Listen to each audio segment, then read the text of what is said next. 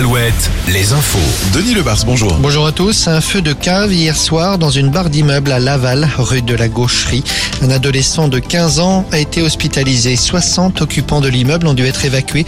La plupart ont pu regagner leur logement, mais pas tous. Six personnes devront être relogées. En Vendée, les urgences encore en difficulté. Celles du centre hospitalier de Fontenay-le-Comte fermeront ce soir pour la nuit et celles de Montaigu fermeront jusqu'à samedi matin. Emmanuel Macron à Roubaix ce matin pour l'hommage aux trois policiers décédés le week-end dernier.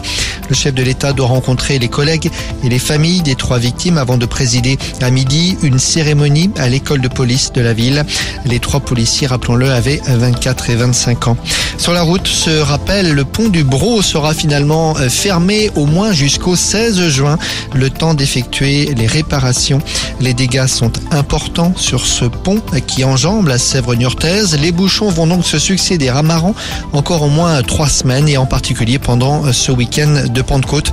Notez d'ailleurs que la journée de demain a été classée rouge sur les routes. Pour les départs, ce sera orange samedi. Une pluie d'hommage pour Tina Turner depuis hier soir. Oui, depuis l'annonce de sa mort à l'âge de 83 ans, The Best, comme le titre Libération et beaucoup de quotidiens ce matin pour reprendre justement le titre d'un des tubes de la chanteuse américaine qui a été naturalisée suisse.